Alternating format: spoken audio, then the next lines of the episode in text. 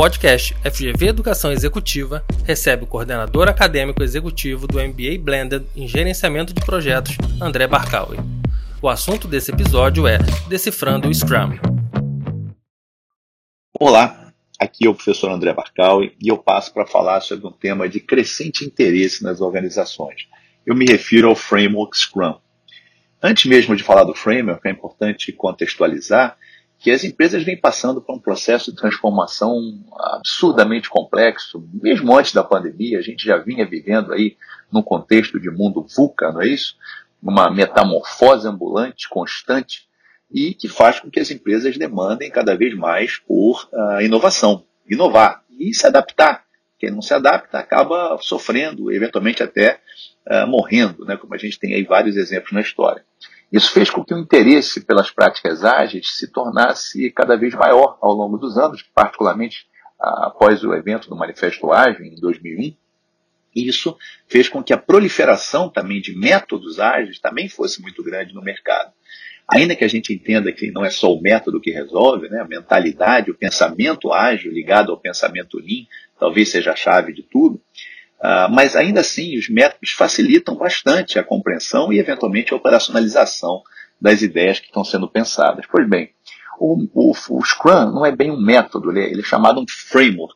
Por que framework? Framework é, é, meio que um arcabouço, né? você pode incluir outras coisas ali, como é muito comum, por exemplo, a gente vê implementações de, de, de Scrum usando Kanban e coisas do gênero. E o próprio nome Scrum também tem, gera alguma curiosidade, né? de onde veio esse nome? Para os que não conhecem, pensam que é uma sigla, um acrônimo, algo do gênero, e, e, não, e não é. O Scrum, na verdade, ele é aquele movimento de retornar a bola, botar a bola em jogo no jogo de rugby.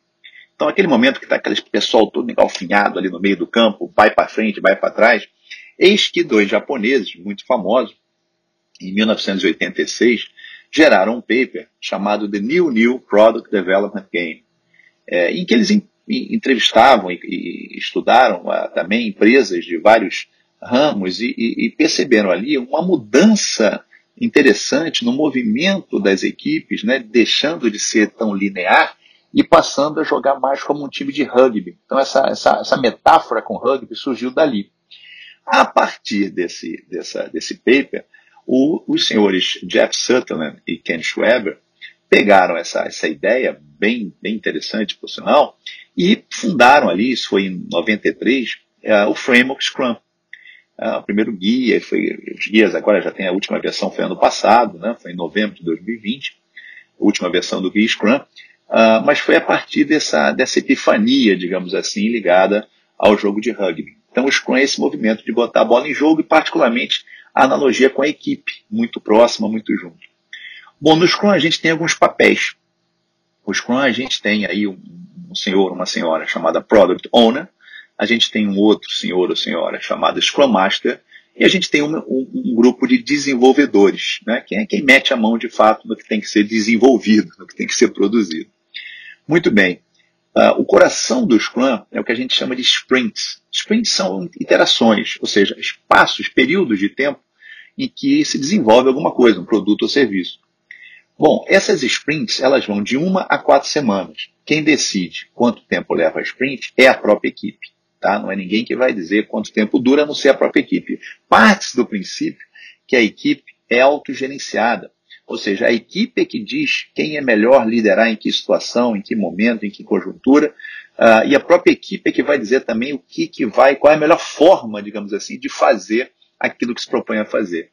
Então entende-se que o profissional que vai fazer as coisas tem o domínio sobre o que vai fazer e pode discernir sobre qual é o melhor caminho a tomar nas situações que vão ter que ser, que vão ter que ser enfrentadas. Bom, e como é que começa esse processo do Scrum? Os stakeholders, eu estou chamando aqui de stakeholders, obviamente, é, usuários, clientes, patrocinadores, enfim.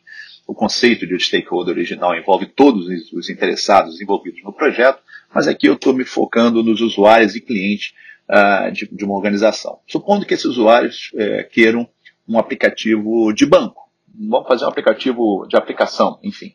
E aí, o que, que eles podem demandar? Eles querem saber cotação de ouro, de dólar, querem saber fazer aplicação na bolsa, querem ver opções, querem fazer análise fundamentalista, análise gráfica, conta débito e, e coisas do gênero.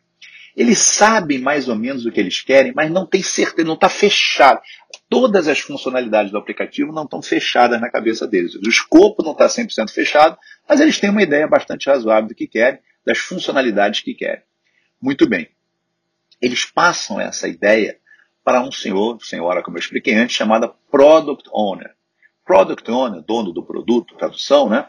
Vai pegar essas ideias, essas funcionalidades desejadas e vai listar de maneira priorizada. Ou seja, essa, essa interface com os stakeholders é feita por essa pessoa que tem a função, entre outras coisas, de listar ordenadamente esse desejo, essa vontade, essas funcionalidades requeridas pelos stakeholders. E monta o que a gente chama de um Product Backlog. É um artefato do Scrum, Product Backlog. Esse Product Backlog representa essa lista de desejos, digamos assim, né, que a gente chama, muito comum no mercado, chamarmos de histórias de usuário. Basicamente, as listas de funcionalidades do que eles, do que eles demandam. Essa lista pode estar fisicamente, só para que todos entendam, em post-it, pode estar num arquivo Excel, né, linhas de arquivo Excel, não tem problema nenhum. Bom, a partir disso, os demais da equipe, ou seja, os Scrum Master e os desenvolvedores, vão se unir para fazer o que a gente chama de uma sprint planning. O que é uma sprint planning? Planejamento da sprint. Então, eles vão pegar um pedaço, um subconjunto dessas funcionalidades, um subconjunto desse backlog, e vão decidir que vão pegar, é, que vão trabalhar nessas, nesse subconjunto durante uma sprint, ou seja, durante um período de tempo. Digamos que a sprint, eles, eles tenham decidido que a sprint seja de duas semanas, vamos supor. Então, nessas duas semanas, eles se comprometem a trabalhar só no subconjunto desse Product Backlog. Então, supondo que tenha 10 funcionalidades ali pedidas, eles vão pegar, digamos, três. Quem decide a quantidade são eles. Eles é que vão dizer o que, que nós somos capazes de desenvolver né, com qualidade nessa sprint. Vão pegar esse conjunto, esse subconjunto do Product Backlog e vão gerar o que a gente chama de um Sprint Backlog. Né? A gente pode falar várias coisas do Sprint Backlog, mas assim, mais fácil de entender é como se fosse um subconjunto do Product Backlog. Ou seja, o que, que a gente decide de fazer nessa, nessa sprint. E vão passar aí as duas semanas, que eles escolheram, as duas semanas, trabalhando nessa sprint. O papel do Scrum Master é justamente garantir que nessas duas semanas eles tenham, digamos, a tranquilidade e os recursos suficientes para focarem só naquelas coisas que eles disseram que iam fazer. Para atender essa meta da sprint, quer dizer, vamos entregar isso aqui, esse pedaço, cotações, digamos. Essa é a meta da sprint, entregar cotações. Então vamos entregar a cotação de ouro, de dólar e de prata. Eles querem uma série de outras coisas, mas agora nós vamos fazer só isso aqui. E trabalham nessas duas semanas para desenvolver essas cotações. Eis que no final das duas semanas tem uma reunião chamada Sprint Review, muito importante. O Sprint Review, obviamente, é a revisão da sprint, não é isso? E nessa revisão da sprint, eles vão apresentar o resultado do que fizeram para os stakeholders. Quando eu digo eles, é a equipe toda, Product Owner, Scrum Master e desenvolvedores. Vão apresentar esse, esse resultado. Claro que nada impede que os stakeholders passem na sala, enfim, onde, onde os desenvolvedores estejam trabalhando, para é, ver como é que o produto está andando, etc., ao longo do tempo. Se tiver alguma coisa que possa ser entregue antes das duas semanas, ótimo, não tem problema nenhum. Mas existe um evento específico para essa entrega que é o Sprint Review. E nesse evento pode acontecer duas coisas, né, basicamente. Uma, os stakeholders gostarem do que foi produzido, perfeito, e, e aí ótimo, o que, que vai acontecer? Eles vão fazer um novo sprint planning, ou seja, eles vão pegar novas funcionalidades para desenvolver uma nova sprint, gerar um novo sprint backlog para rodar uma nova sprint, entregar um novo pedacinho do, do produto, ou o stakeholder pode dizer o seguinte, um deles, olha, não gostei muito não, ou, ou, ou então ficou tudo esquisito, ou parcialmente bem feito, mas o resto eu queria que desse uma, uma rearrumada, uma rearranjada, muito bem. Aí a equipe vai ter que, obviamente que vai ter uma outra sprint planning, mas eles podem voltar tudo isso para o Product Backlog, podem não devem, para que o próprio Product Owner, junto aos stakeholders, possa repriorizar isso aí. Repara que a cada nova sprint é feito um refinamento desse backlog. O que é refinar o backlog? É que nem como, quando a gente arruma a casa, não tem que ir arrumando de vez em quando, tirar o que está velho, dar alguma coisa, ficar com outra, arrumar, botar a prateleira. O backlog é igual. Tem coisas que ficam velhas, tem coisas que perdem prioridade, tem coisas que já não têm o valor que tinham.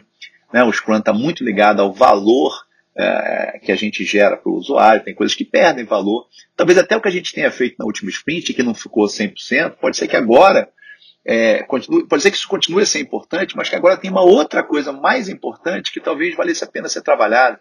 Então, a cada sprint, esse backlog tem que ser revisado, tem que ser refinado, para que você possa trabalhar na próxima sprint de maneira satisfatória, de maneira coerente com o valor que está sendo gerado para o usuário. Existe uma outra reunião importantíssima que é a Sprint Retrospective.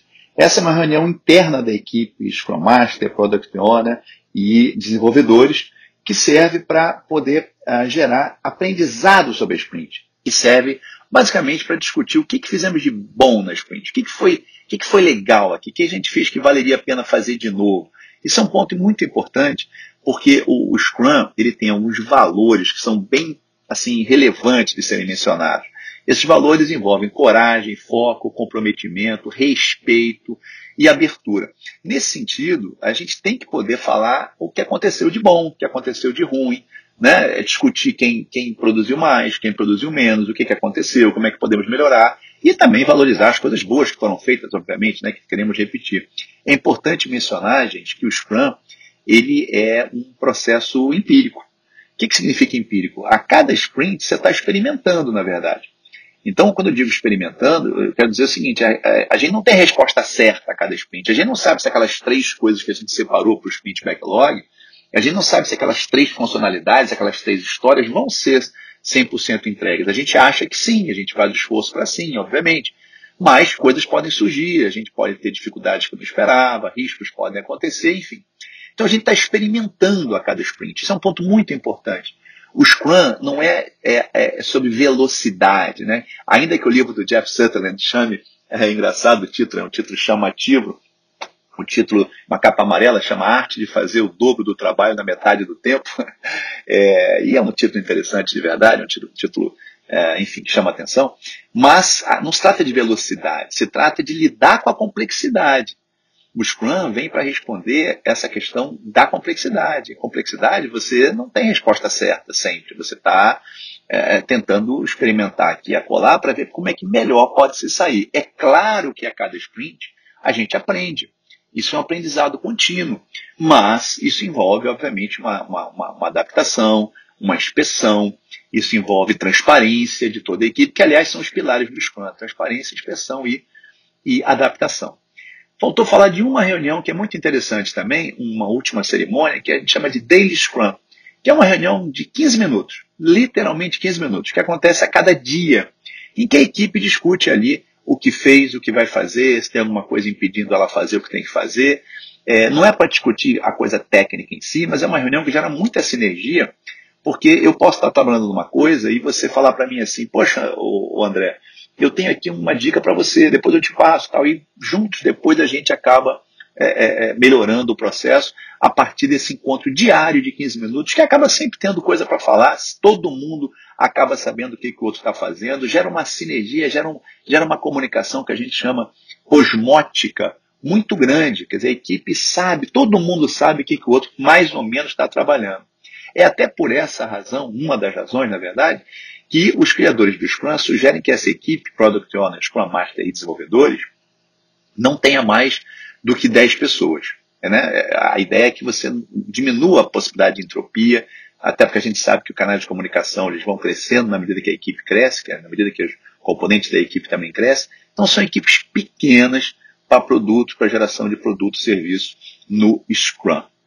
Volto a dizer, o Scrum não é que ele é uma bala de prata, não é que ele vai resolver todos os problemas do mundo, não é assim, mas é um framework muito interessante uh, que pode ser utilizado por equipes de desenvolvimento de produto para trabalhar ciclos menores, ciclos incrementais, ciclos iterativos de entrega de produto. E o que eu quero dizer com isso é que a cada sprint você não está entregando o produto todo, você está entregando um pedacinho, você está entregando o que a gente chama de incremento do produto. Isso é muito importante falar. Naquela lista imensa de funcionalidades, você a cada sprint está entregando um pedaço, um pedaço, um pedaço, que a gente chama de incremento. Isso vai, obviamente, crescendo com o tempo, e não só com base nos incrementos em si, mas também com base no feedback que os stakeholders vão passando para a equipe.